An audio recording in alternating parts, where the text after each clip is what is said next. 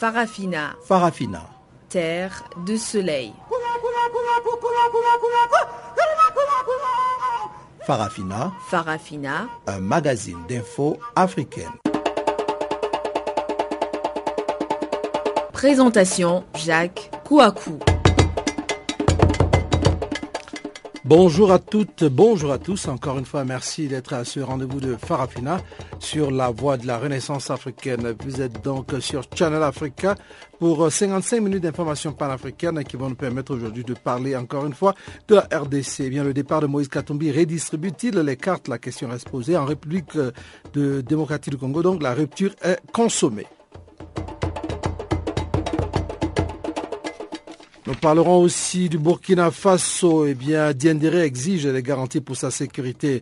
Retranché dans une enclave diplomatique, euh, très certainement l'ambassade du Vatican. Depuis près de deux jours, le général Gilbert Diendéré négocie actuellement les conditions de sa reddition. En international, nous parlerons bien des frappes russes sur les positions rebelles euh, de ISIS ou Daesh, si vous préférez. Nous vous donnerons des détails dans ce bulletin. Catherine Maleka est à la technique je suis Jacques Kouakou à ce microphone. Ouvrons donc euh, ce programme du jour avec le bulletin qui commence par la RDC. Le départ de Moïse Katumbi redistribue-t-il les cartes? Et questions restent posées.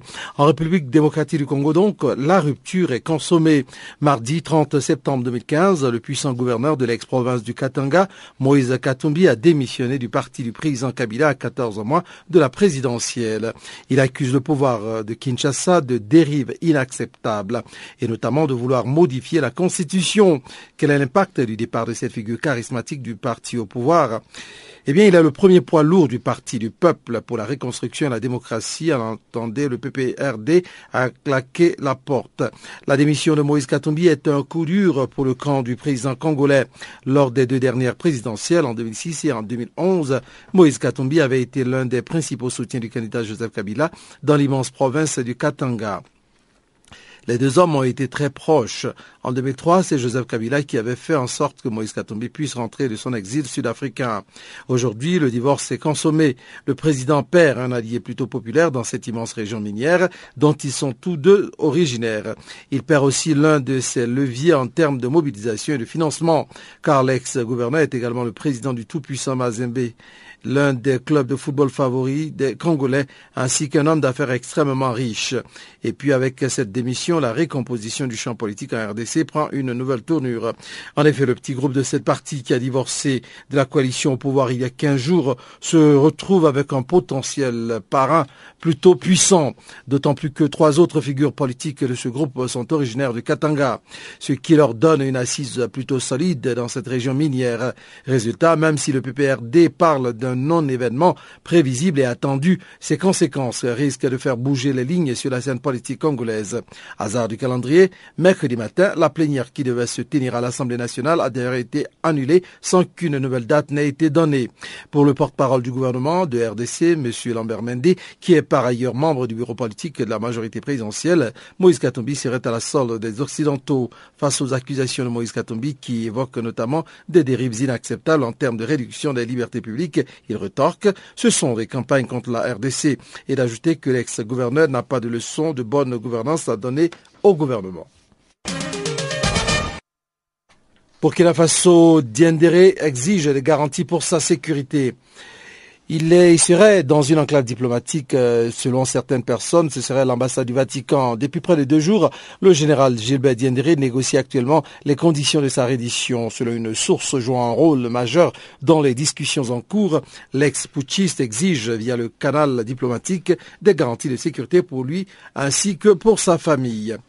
Eh bien, dans l'idéal, indique cette source, il souhaiterait pouvoir partir à l'étranger le temps que la tension retombe, quitte a-t-il dit à ses interlocuteurs à ce qu'ils reviennent plus tard répondre de ses actes devant la justice.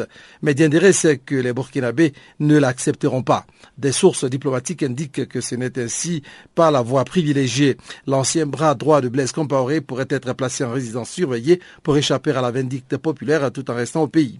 À ses interlocuteurs, Diendéré fait valoir que si le bilan officiel de l'attaque du camp Nabakoum, c'est-à-dire le fief du régiment de sécurité de la sécurité présidentielle, la RSP, qui est de zéro mort, est confirmé. C'est en partie parce qu'il avait appelé ses hommes à baisser les armes quelques minutes avant l'assaut. Il répète ce qu'il disait des derniers jours, ces derniers jours plutôt, à savoir qu'il n'était pas le meneur des éléments du RSP les plus récalcitrants, mais qu'il jouait le rôle du médiateur, médiateur. Les hommes me font confiance, c'est pour cela qu'ils font appel à moi, avait-il Le Vatican n'a pas confirmé la présence de Gilbert Diendéré dans son ambassade. Reparlons à présent du massacre du 28 septembre 2009. Nous sommes euh, bien en Guinée. Le ministre guinéen de la Justice promet un procès pour 2016. Le ministre guinéen de la Justice, Maître Cheikh Sako, a confirmé que le procès des présumés auteurs du massacre du 28 septembre 2009 en Guinée se tiendra bien en 2016, soit sept ans après les faits.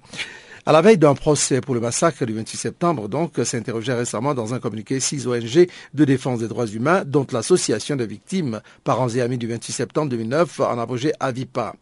Oui, a répondu le ministre guinéen de la Justice, Maître Cheikh Sako, dans un bref et exclusif entretien.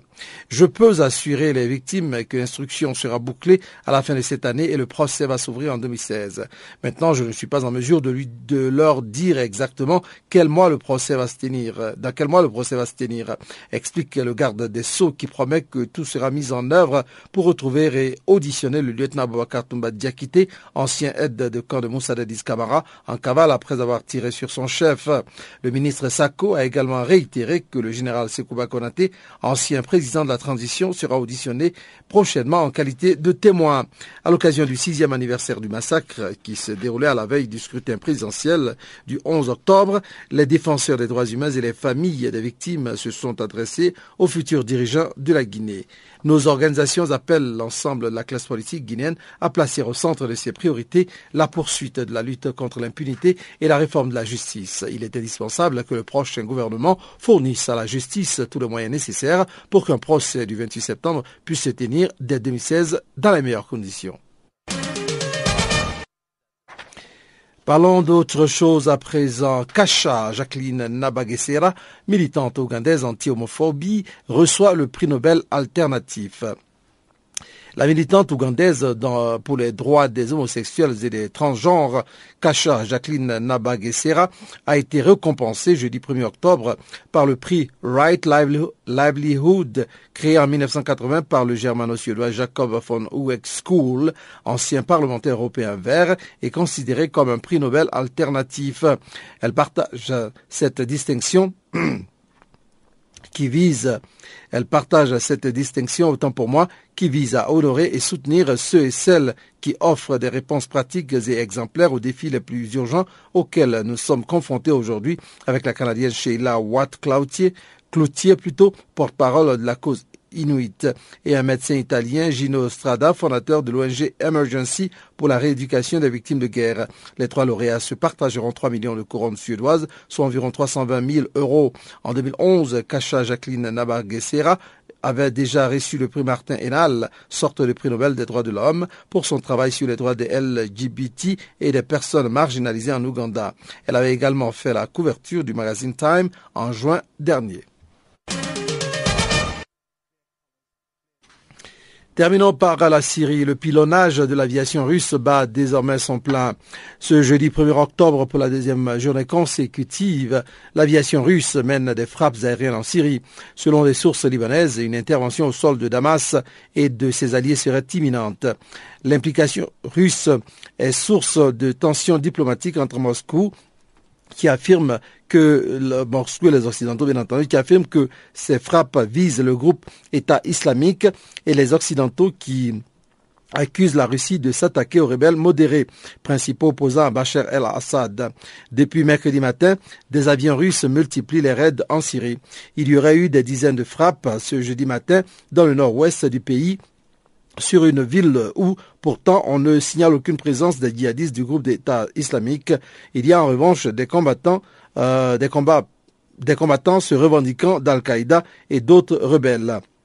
Yisr al-Shugur, une ville située dans le nord-ouest de la Syrie, à 50 km du fief du régime de l'Attaquier, est aux mains d'un groupe connu sous le nom euh, d'armée de la conquête depuis plusieurs mois. Ce groupe rebelle a revendiqué la prise de contrôle de cette ville située dans la province d'Idleb en avril dernier, infligeant au passage une sévère défaite aux forces de Damas.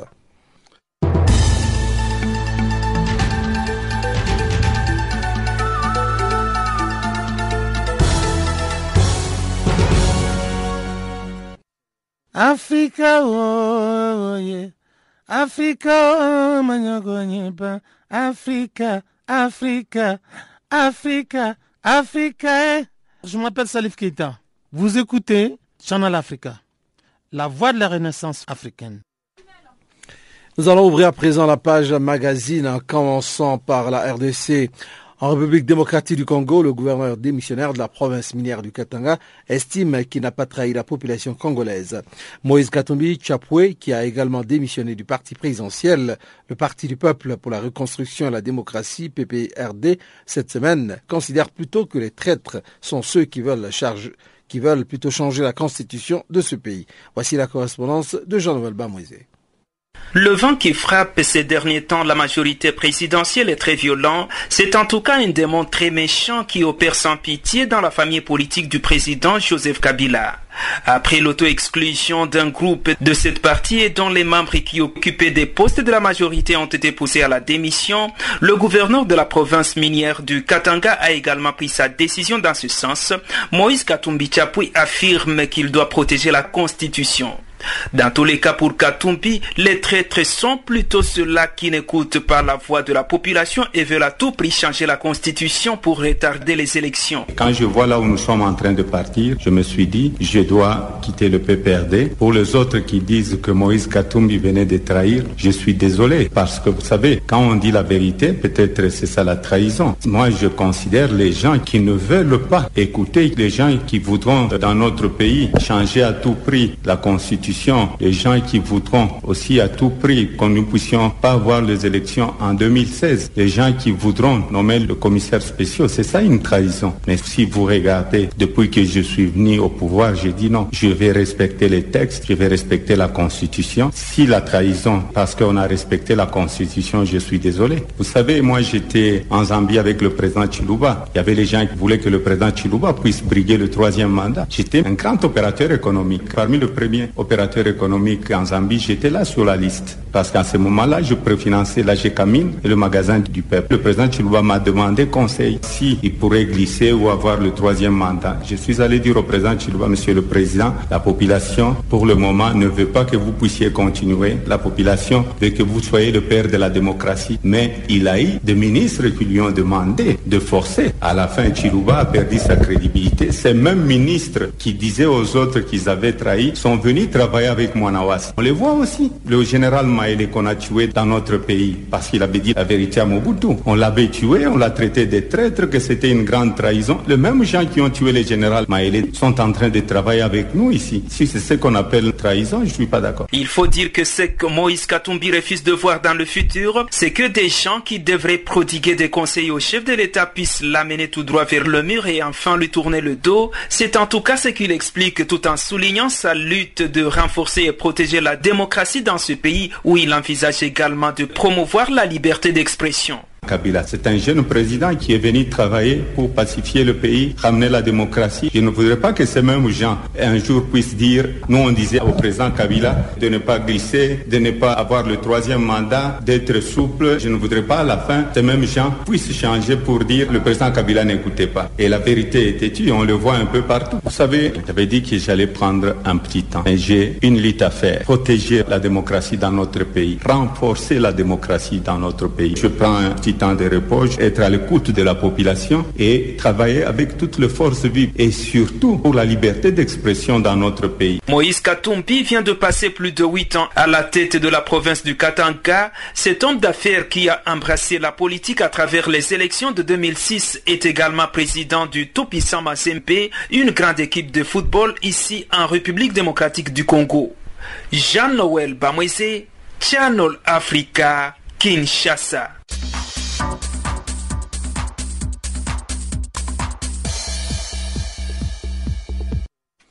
Parlons toujours du Congo. Human Rights Watch a publié ce jeudi un rapport appelant le gouvernement du Congo démocratique à une réforme urgente de son système judiciaire. Intitulé La justice en procès, enseignement tiré du procès des viols de Minova en République démocratique du Congo, ce rapport de 117 pages revient sur le procès des viols de Minova. Géraldine Mathieu-Di Zeltner, directrice de plaidoyer au sein du programme Justice internationale à Human Rights, évoque ici un verdict décevant.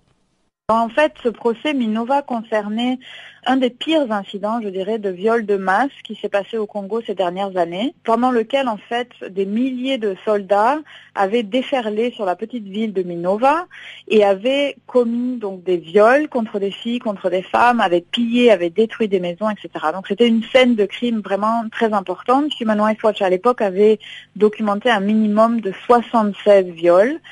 La communauté internationale, évidemment, il y avait eu un tollé général, je dirais, parce que les, crimes étaient d'une ampleur vraiment choquante. Et donc, on avait vraiment insisté pour que justice soit faite pour ces crimes. Et le système judiciaire militaire congolais a organisé ce procès euh, en 2014, qui s'était soldé sur un verdict extrêmement décevant, puisque seulement deux soldats de rang avaient été condamnés pour viol et quelques autres pour pillage, et tous les commandants avaient été acquittés. Et donc, nous nous sommes penchés à Human Rights sur ce procès pour essayer de mieux comprendre pourquoi le verdict avait été si décevant, qu'est-ce qui s'était passé, pourquoi la justice n'a pas été faite. Et c'est l'objet de notre rapport aujourd'hui. Euh, nous avons trouvé en fait que les enquêtes étaient de mauvaise qualité. Les enquêteurs n'avaient pas l'expertise nécessaire pour arriver à bien ficeler un dossier sur une scène de crime aussi complexe. Nous avons aussi trouvé qu'il n'y avait probablement pas de volonté de mettre en accusation les plus hauts commandants qui avaient la responsabilité sur toutes les troupes à Minova. Et enfin, nous avons trouvé des problèmes au niveau du respect des droits des accusés, avec un certain nombre de soldats de rang qui ont été condamnés pour pillage, alors qu'il manquait vraiment des preuves euh, de leur implication dans les pillages.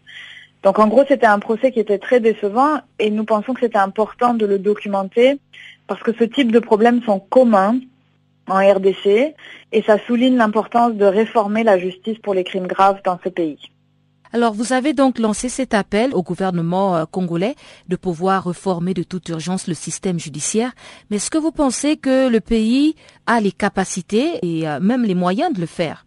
Alors, il faut savoir qu'en fait, en RDC, il y a beaucoup, beaucoup de projets qui sont mis en œuvre par les bailleurs de fonds, la communauté internationale, pour soutenir le système judiciaire militaire euh, dans ce pays. Donc, il y a évidemment une question de moyens qui se pose, mais en même temps, il y a beaucoup de ressources qui sont mises à la disposition de ce système judiciaire. Pour nous, il s'agit de mieux utiliser ces ressources. Euh, qui sont à la disposition de la justice en RDC. Par exemple, pour l'instant, on soutient des cours militaires dans plusieurs provinces parce que toutes les cours militaires ont compétence pour ces crimes. Et au résultat, aucun des enquêteurs, ou très peu, et très peu de procureurs ont vraiment l'expertise requise. On forme des procureurs et puis quelques mois plus tard, hop, on les envoie dans une autre province et on se retrouve avec de nouveau quelqu'un qui n'a pas d'expertise. Donc il y a beaucoup d'argent qui est gâché en fait euh, en RDC pour l'instant et c'est pour ça que nous avons un certain nombre de recommandations pour essayer de faire une meilleure utilisation de ces ressources. Alors, outre euh, la réforme du système judiciaire, est-ce que vous pouvez nous donner deux ou trois autres recommandations que vous avez faites au gouvernement congolais? Oui, alors par exemple, il y a un certain nombre de lois qui sont sous examen et qui n'ont pas encore été adoptées au Congo et à notre avis devraient être adoptées rapidement. Par exemple, la loi de mise en œuvre du statut de la CPI qui intégrerait les définitions des crimes et certains modes de responsabilité. Une autre loi qu'il faudrait adopter de façon urgente, c'est une loi sur la protection des victimes et des témoins qui permettrait aussi la création d'un programme de protection au niveau national. Une autre recommandation pour améliorer l'expertise, c'est de créer une unité spécialisée, comme il en existe une d'ailleurs en Afrique du Sud, c'est important de le dire, avec des enquêteurs, des procureurs qui ne font que ça, qui sont spécialisés en crimes de guerre et en crimes contre l'humanité. Et cette unité, à notre avis, devrait être basée à l'est du Congo. Elle devrait inclure des femmes. Elle devrait inclure d'autres experts qui sont nécessaires pour ce type d'affaires complexes, comme des psychologues, par exemple, ou des, des médecins légistes. Et puis finalement, nous soutenons la proposition qui a été faite par le gouvernement congolais lui-même de créer un mécanisme internationalisé, c'est-à-dire une cour ou des chambres qui impliquerait des internationaux, des experts internationaux, parce que nous espérons que ces experts pourraient renforcer les capacités du système judiciaire congolais et aider à isoler les procédures des interférences qui peuvent avoir lieu au niveau politique ou au niveau de la hiérarchie militaire. Alors, dernière question. Euh, Human Rights Watch a identifié quand même certains aspects positifs dans ce rapport, dans la gestion de, de l'affaire euh, Minova. Est-ce que le fait que le gouvernement ait euh, débloqué des fonds pour le procès, compenser les lacunes de droit national et tout ça, et accompagner même les victimes, est-ce que cela ne, ne constitue pas un peu comme une balance par rapport au verdict qui a été, qui a été donné après? Alors ces aspects positifs, nous pensons que c'est très important de les souligner euh, parce que ce sont des, enseignements qui peuvent être utilisés pour d'autres futurs projets. Ils montrent aussi que le système judiciaire congolais a de plus en plus d'expérience euh, et que certains des projets dont j'ai parlé qui sont mis en œuvre sont utiles. Donc vous l'avez dit, une bonne protection des victimes et des témoins, une participation en masse des victimes, c'est pas du tout facile à organiser, mais c'est, ça a été très bien fait. Et en effet, le, fait qu'il y ait des fonds qui étaient débloqués, tout ça, il faut le, le souligner. Mais pour nous, malheureusement, ça n'a pas permis ces aspects positifs de d'avoir la justice pour les victimes. Et ça, c'est parce que ces problèmes fondamentaux qu'on souligne dans notre rapport, à savoir euh, ce manque de volonté de mettre en accusation les bonnes personnes ou les personnes qui ont un haut rang, euh, et donc ça, c'est le type de, problème qu'il faut, je dirais, gérer le plus rapidement possible. Sinon, on pourra continuer à avoir des procès bien soutenus qui ont certains aspects positifs, mais pour lesquels finalement les victimes sont laissées sur le carreau avec une grande déception dans le verdict. Merci beaucoup, Géraldine Mattioli.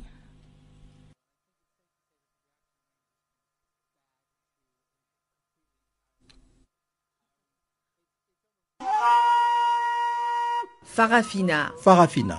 Terre de soleil. Farafina. Farafina. Un magazine d'infos africaine. Passons à la République centrafricaine à présent. Cinq jours après les violences qui ont causé près d'une cinquantaine de morts et de centaines, une centaine de blessés, à l'origine des violences intercommunautaires, la présidente de la transition, Mme Catherine Samba Panza, qui a écourté son séjour new-yorkais pour revenir à Bangui, a invité les forces vives de la nation à reprendre le chemin du dialogue et de la concertation. Catherine Samba Panza n'est pas allée du dos de la cuillère pour faire une leçon de morale aux auteurs et instigateurs des événements qui ont ensanglanté Bangui durant quatre jours. Pour elle, ceux qui ont poussé les Centrafricains à s'entretuer n'auront jamais la conscience tranquille ni la légitimité d'être entendus. La nature politique de ces événements est évidente.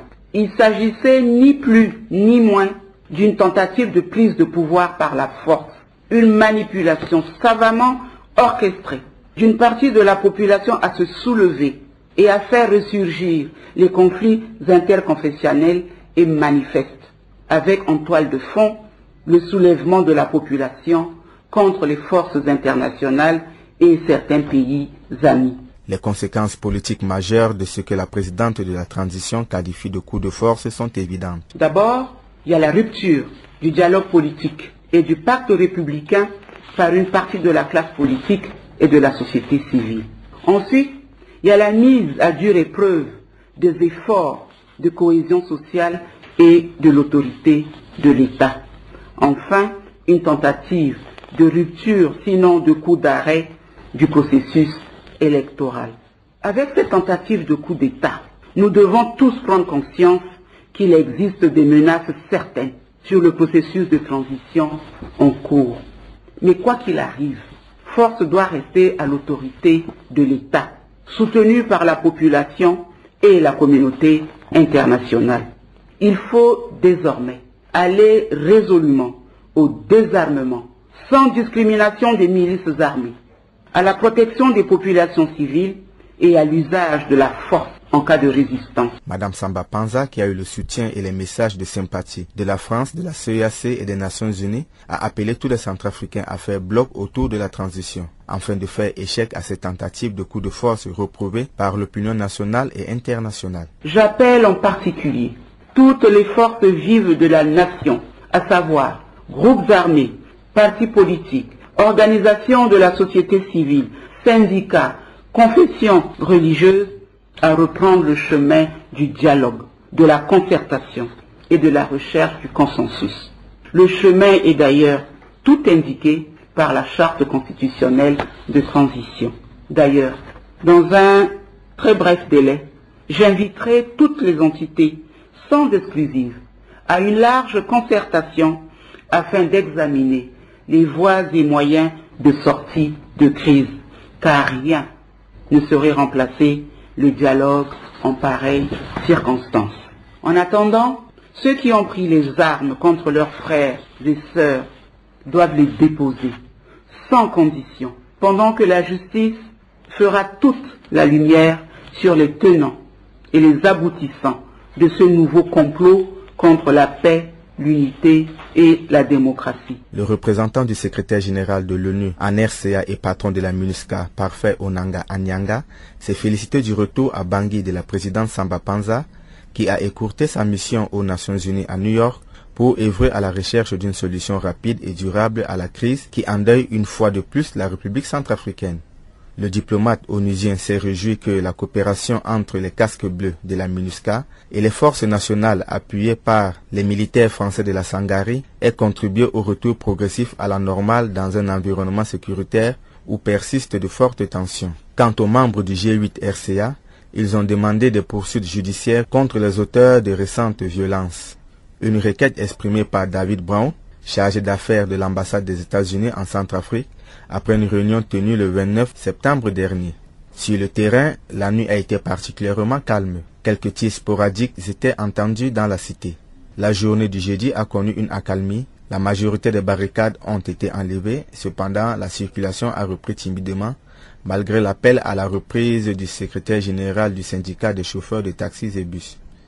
Les banques sont restées fermées alors que les fonctionnaires devaient percevoir leur salaire aujourd'hui. Prosper Channel Africa. Voilà, vous l'avez donc, c'est avec Prosper Yakamaide, notre correspondant sur place en RCA, qui faisait le point sur l'appel de dialogue lancé par la présidente de la, de la transition, Catherine Panza.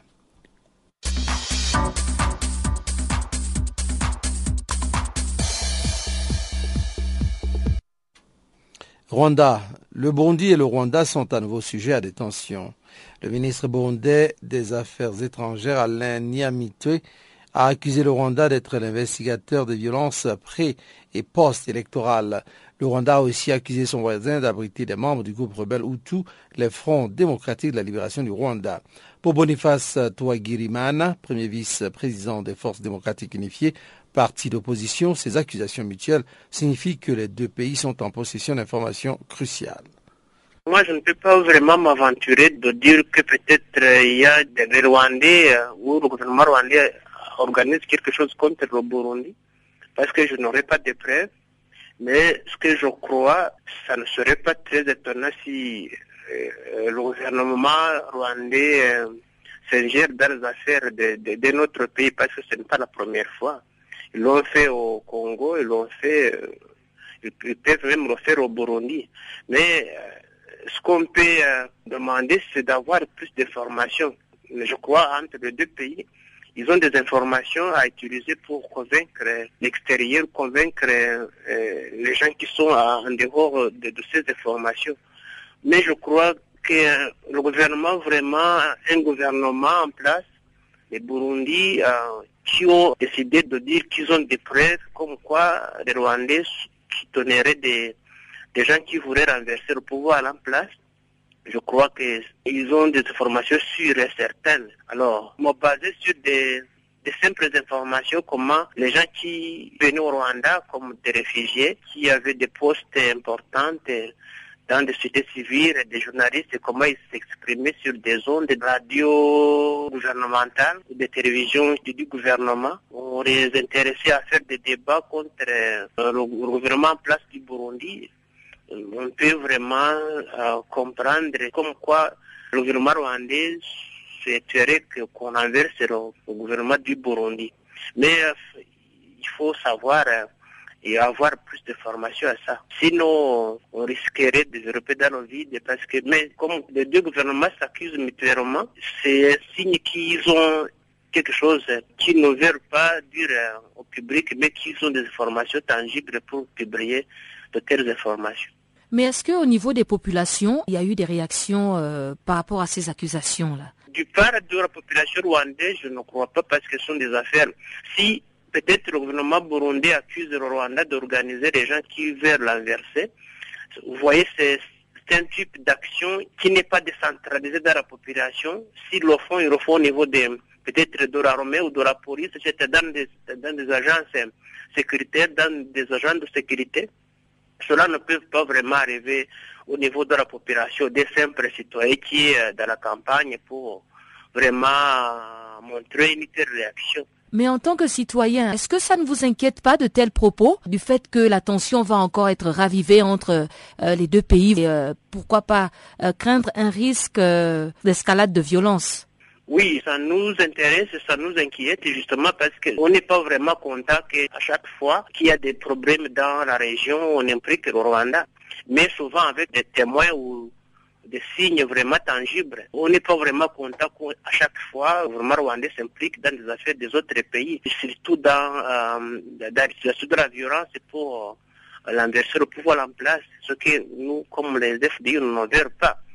Euh, mais euh, nous, comme nous nous disons, on ne voit pas vraiment comment le gouvernement rwandais peut aller s'ingérer dans les affaires burundais contre le troisième mandat, alors qu'eux aussi, ils sont en train de le faire. C'est comme si vous demandez un, un aveugle d'aller sauver notre aveugle. Mais sinon, vraiment, c'est honteux et c'est inquiétant. Alors, on, demande justement vraiment s'il y a même des, difficultés qu'ils utilisent euh, la voie de la non-violence pour ne pas impliquer la population dans la violence. Vous voyez, on, a vraiment perdu tant de vies humaines. On ne veut pas être vraiment comme les vedettes de la violence dans la région.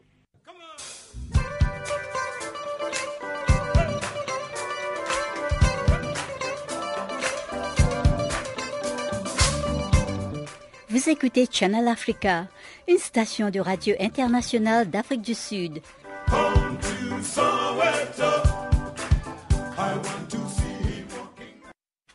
Sans autre forme de transition, voici tout de suite le bulletin économique que vous présente Kabila Pamela.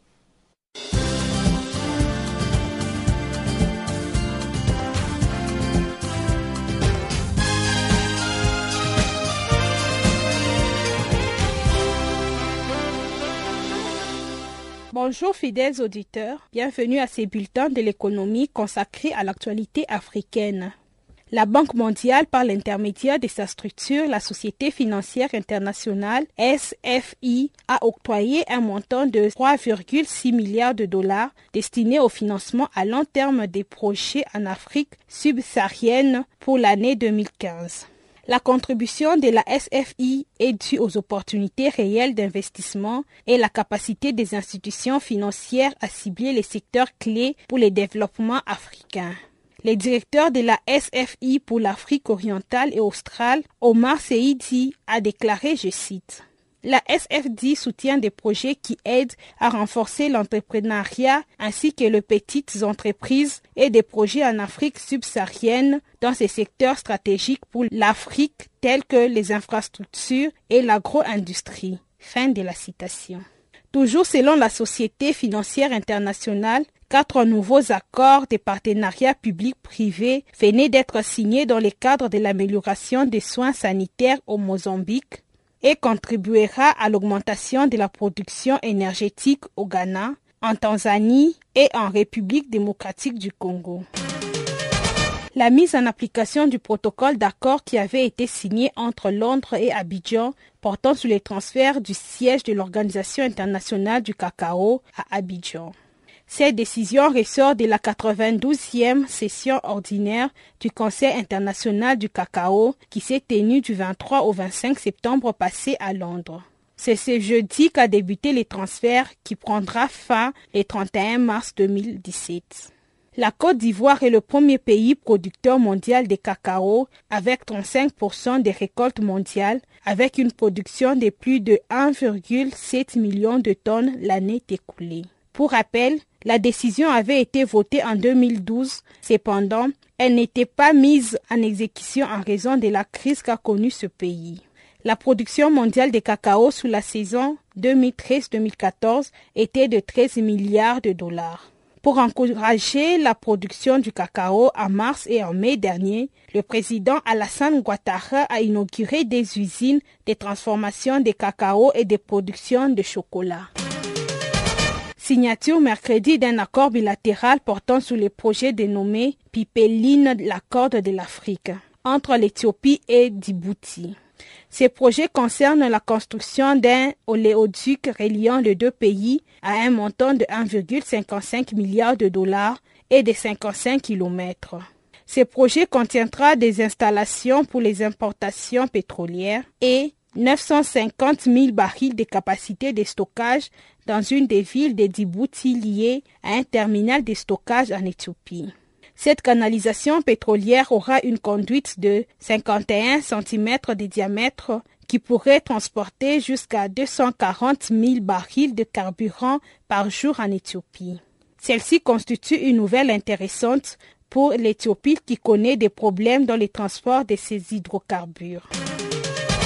Ouverture ce jeudi 1er octobre de la quatrième édition du Kilimanjaro Top Manager au Cameroun. Cette conférence a pour objectif d'amener les dirigeants africains au sommet de la performance financière et sociétale avec les labels La responsabilité sociale des entreprises en Afrique. Ce forum a pour thème Déchets industriels et ménagères, des contraintes environnementales aux opportunités économiques.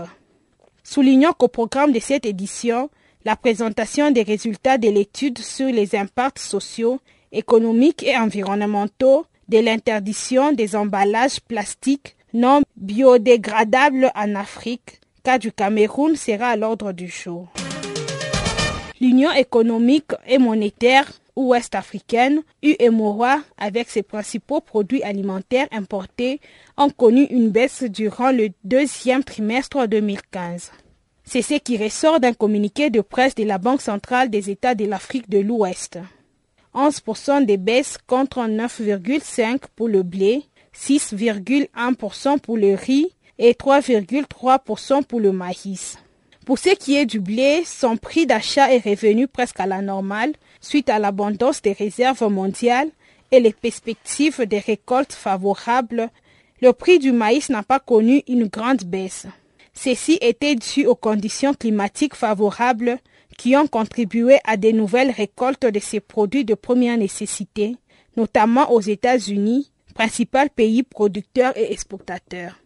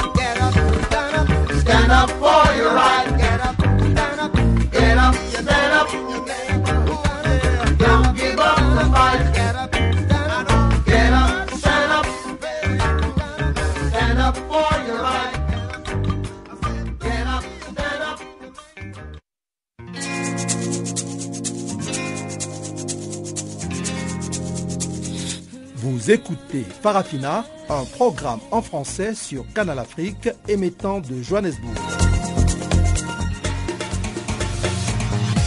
Pour vos réactions à nos émissions, écrivez-nous soit à l'adresse électronique suivante .org ou envoyez-nous un SMS au numéro qui suit 00 27 833 81 56 59.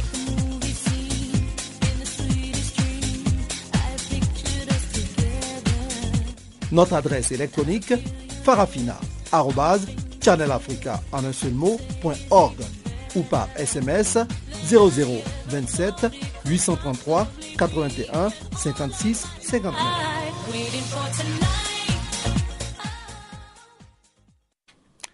Voilà, merci. Euh, continuons donc ce programme en parlant à présent donc du Cameroun. La communauté internationale célèbre aujourd'hui la journée de la personne âgée. Elle a été créée lors d'une assemblée générale des Nations Unies avec pour objectif de sensibiliser le public aux questions touchant les personnes âgées telles que le vieillissement et la maltraitance. Cette journée qui a été célébrée pour la première fois le 1er octobre 1991 vient remettre au goût du jour la considération la prestigieuse place de la personne âgée dans la société africaine aujourd'hui. Que faisons-nous de nos vieillards? Notre correspondant Prosper Yakamaïdé a rendu visite dans un centre d'accueil des personnes âgées à Yaoundé au Cameroun. Le centre Bethany Viacam, dans l'arrondissement de Yaoundé 5, est une structure qui accueille les personnes âgées, qu'elles soient valides ou non. Ces pensionnaires ne se sentent pas isolés. Ici, c'est la famille de Dieu. J'ai d'abord vécu avec la famille charnelle. Maintenant, je suis avec la famille euh, spirituelle. Ces personnes du troisième âge sont aux petits soins. Ici, ça se passe bien, manger, on me lave, on me fait presque tout. Je suis chez moi. Ils s'occupent de nous, ils nous lavent, font la vaisselle, et font à manger, ils mettent de l'ordre, ils font le ménage, plein de choses que l'homme a besoin dans sa vie. Ils sont arrivés dans cette maison de retraite par le biais de leurs parents influencés parfois par le modernisme. Jean, 83 ans, raconte son histoire. C'est ma fille qui m'avait amené ici parce que je suis paralytique. Ma fille travaille à Douala. Il n'y avait personne qui pouvait prendre soin. Quand votre papa est malade, pouvez pas lui laisser traîner comme ça. Pour ces vieux et vieilles dames, il fait bon vivre dans ce centre d'accueil. On se partage les moments difficiles, les joies et les peines. Il y a ceux qui sont alités, qui vont tous sur place. Toute fois que tu es couché, tous tes projets, tout s'est couché. Le Cameroun qui se joint au reste du monde pour commémorer la 25e journée internationale des personnes âgées compte plus de 200 associations d'encadrement des vieillards et les personnes âgées représentent 5% de la population nationale. Prosper Yakamaide, Channel Africa. Voilà, c'était là donc un élément sur euh, le Cameroun. Euh, Rendons-nous à présent au Niger. Au Niger, c'est aujourd'hui donc euh, c'est donc euh, plutôt le 2 octobre que les élèves du primaire et ceux du premier cycle du collège vont reprendre le chemin de l'école. La rentrée sera cependant boycottée par les enseignants qui ont des revendications en souffrance auprès du gouvernement. Les élèves également assurent que les conditions d'une bonne rentrée ne sont pas réunies. Malgré tout, les parents, eux, s'activent pour l'achat de fournitures. Voyons tout cela dans ce reportage de notre correspondant Agname Abdourazak Idrissa. À quelques heures de la rentrée, le marché noir des fournitures scolaires, les librairies par terre comme on les appelle ici, est bondé de monde. Ici, en effet, les prix sont abordables. C'est la rentrée, donc je profite pour venir payer mes fournitures scolaires. C'est vraiment un peu abordable. Je suis venue avec euh, trois listes de mes enfants, du lycée au primaire, pour acheter. Je crois qu'on va s'entendre ils nous vendent ça à bon prix en tout cas. Ici, là, vraiment, c'est abordable. Il y a une grande différence. C'est accessible à nous. On peut, on peut acheter. Tous les livres que nous venons ici, en tout cas, on n'est jamais venu chercher un livre qu'on n'a pas trouvé. À la direction régionale de l'éducation, le directeur Mohamedou Kemogo met les dernières touches pour la réussite de la rentrée du jeudi. Nous avons fini pratiquement toutes les affectations des enseignants donc sauf les nouvellements affectés à Niamey qui tardent à venir. Donc en tout cas, tous ceux qui sont présentés, ils ont été affectés. Nous avons fait la nomination des directeurs d'école et actuellement les directeurs sont dans les écoles. Ils sont en train de procéder au recrutement des enfants qui seront au CI ou les nouveaux pour les jardins d'enfants. Nous avons aussi mis en place les fournitures. Nous avons fait la situation de nos besoins en classe période. Dieu merci, nous avons eu cette année 220 nouvelles classes construites qui sont venues s'ajouter au nombre que nous avions avant. Les structures d'élèves et d'étudiants n'ont pourtant pas l'impression d'une bonne préparation. Abdou Seni est le secrétaire général de la section régionale de Niamey de l'Union des scolaires nigériens. Pour pouvoir étudier, il te faut une classe et un professeur et aussi les tables bancs sur lesquelles tu vas t'asseoir. Donc, nous avions constaté que c'est une chose qui en manque dans ces écoles. Nous ne disposons pas des tables bancs, nous ne disposons pas des classes, nous ne disposons pas des professeurs qui peuvent venir nous enseigner. Cette école, vous le voyez vous tous derrière moi, il y a, il y a une lac d'eau qui s'est stagnée. Il faut voir en âme et en conscience, c'est un CS. Les camarades lycéens ont occupé les classes construites. Donc les camarades collégiens, ils vont rentrer où? Dans l'eau ou où est-ce que les camarades vont effectuer la rentrée? Donc moi je pense que c'est une rentrée politique. Ce n'est pas cette école seulement. La rentrée 2015 se fera, mais peut-être sans les enseignants. Un collectif de syndicats a en effet appelé un mouvement de grève de 48 heures à compter du jour de la rentrée. Chez Boudambaji est un des porte-parole de ce collectif. Ce que nous demandons, c'est la mise en œuvre des engagements pris par le gouvernement. Ce n'est pas nous qui prenons les engagements. Le paiement des enseignants contractuels en même temps que les fonctionnaires, le gouvernement s'est engagé à le faire. Lorsque vous quittez Niamey, 70% du personnel enseignant est contractuel. Il se trouve qu'on ne les paye pas à terme échu. Je vous assure qu'aujourd'hui, nous sommes en fin septembre. Il y a des enseignants dans certains départements qui n'ont pas perçu le salaire du mois de juillet. S'il y a quelqu'un qui a intérêt à ce que l'école publique soit stable, ce sont les enseignants. Parce que nous, c'est notre raison d'être. Et nous avons nos enfants pour l'essentiel dans ces écoles publiques. Donc nous n'avons pas intérêt, comme dirait l'autre, à scier la branche sur laquelle nous sommes, nous sommes assis. Abdullah Razak Idrissa à Niamey pour Canal Africa. Passons maintenant au bulletin des sports pour clore ce programme du jour. Et c'est encore une fois en compagnie de Pamela Kumba.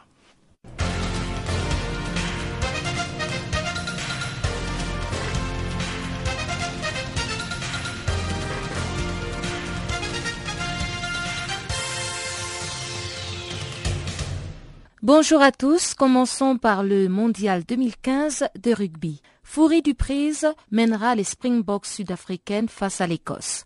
En effet, après la fracture de la mâchoire de Jean de Villiers lors du match Afrique du Sud-Samoa, Foury Duprise a donc été désigné capitaine des Springboks. À 33 ans, il a joué dans 73 sélections et selon Heineke Meyer, sélectionneur de l'Afrique du Sud, Foury est un vrai guerrier. Il a ajouté, je cite, Je le connais depuis qu'il a 19 ans et j'ai toujours été étonné par sa connaissance du rugby. Je l'ai toujours considéré comme un génie du rugby. De fait, c'est un génie de rugby. Fin de citation. À noter que Foury Duprise assure ce rôle de capitaine pour la première fois dans une équipe qui n'a connu que quatre capitaines depuis le mondial 2007. Il précède donc à Jean de Villiers, John Smith, Victor Matfield et Schalk Burger. Le match Afrique du Sud-Écosse est prévu samedi. Et du côté de l'Australie, le sélectionneur Michael Cheika a décidé de reconduire l'équipe qui a débuté la Coupe du Monde face aux Fidji il y a dix jours pour le choc de la poule A contre l'Angleterre. Ce sera aussi ce samedi à Twickenham. Parlons de football à présent. Cristiano Ronaldo a réalisé un exploit mercredi soir avec plus de 500 buts marqués tout au long de sa carrière. Le Portugais détrône ainsi Raoul avec son 105 et 1 but et bat le record du monde de buts marqués lors du match du Real Madrid contre Malno qui s'est soldé donc par la victoire du Real grâce au doublé de Cristiano. Il faut rappeler que le buteur portugais avait déjà son actif 10 buts dans ses six dernières rencontres. Cristiano Ronaldo, 30 ans, se positionne donc en tête du classement des buteurs de la Ligue des Champions. Le dernier détenteur du record des buts était Raoul, le buteur référence des Merengues entre 1994 et 2010. Raoul a inscrit 323 buts en 704 matchs et cette saison pour le Real, soit 0,45 buts de moyenne par match. Par contre, Ronaldo était crédité d'un ratio de 1,05 buts par match, en raison de 324 buts en 308 matchs, selon un article de l'AFP. Le Real Madrid affrontera donc le Paris Saint-Germain le 21 octobre et le 3 novembre pour une double confrontation qui devrait décider de la première place du groupe A. Et toujours en football, Paolo Torres, l'entraîneur de Guinée-Bissau, a été suspendu pour des propos injurieux. La Confédération africaine de football, qui a pris cette sanction, a déclaré que Paolo Torres ne participera pas aux quatre prochains matchs éliminatoires de la Coupe d'Afrique des Nations 2017. L'incident remonte au mois de juin passé lorsque les Bissau-Guinéens affrontaient les Zambiens. Paolo Torres, mécontent d'une décision de l'arbitre du jour, l'aurait tout simplement insulté. L'entraîneur bissau-guinéen ratera ainsi les rencontres prévues à domicile et à l'extérieur contre le Kenya en mars 2016 et en plus des matchs contre le Congo et la Zambie. Et on clôt les nouvelles dans cette discipline de football avec le classement FIFA. Le top 10 toujours dominé par l'Argentine. La deuxième place est occupée par l'Allemagne avec plus un point. Troisième, la Belgique qui a reculé par contre d'un rang. Le Portugal pour sa part a gagné deux places pour se pointer en quatrième position et la Colombie perd une place pour se hisser à la cinquième place. Brésil 7, moins deux places. Huitième, Pays d'égal, plus 1. Chili 9e, moins 1 et 10e l'Angleterre. Tennis, Serena Williams a mis un terme à sa carrière selon un communiqué publié sur plusieurs médias en ligne. En fait, il s'agit de sa saison et c'est une interruption momentanée. La numéro 1 mondiale américaine a déclaré, je cite, Je prends les devants et me retire des tournois de Pékin la semaine prochaine et de Singapour où se déroule le Masters de fin d'année pour prendre soin de ma santé et le temps de guérir. Ce sont donc les explications de l'américaine au 21 titres du Grand Chelem. Serena Williams s'est inclinée en demi-finale de l'US Open. À 34 ans, la cadette des sœurs Williams a remporté successivement l'Open d'Australie, de Roland Garros et de Wimbledon en 2015. Serena qui totalise 5 titres en 2015 avec Miami et Cincinnati et 69 trophées en simple dans sa carrière, prévoit tout de même participer à des matchs d'exhibition au cours de sa saison de repos. Il faut rappeler que la joueuse a une blessure à l'épaule et au genou. Et on termine ce bulletin des sports par l'Afrobasket Dame 2015. Les Lions du Sénégal, dix fois championnes d'Afrique, sont en train de tenter ce jeudi de décrocher leur onzième sacre continental. Les Lions de la Teranga, qui se sont qualifiés pour les quarts de finale après deux défaites face à leurs rivales angolaises et nigérianes dans cette phase de groupe, devront affronter le Mali pour une place dans le dernier carré de l'Afrobasket Dame 2015 dans un match prévu un peu plus tard dans le courant de cette soirée de jeudi. Le Gabon, qui a surpris plus d'un avec sa qualification en quart de finale de l'Afro-Basket Dame 2015 au Cameroun, croise donc le fer avec les Palancras Negras d'Angola, championne en titre au Palais de Sport de Yaoundé, ce jeudi aux environs de 20h heure d'Afrique centrale.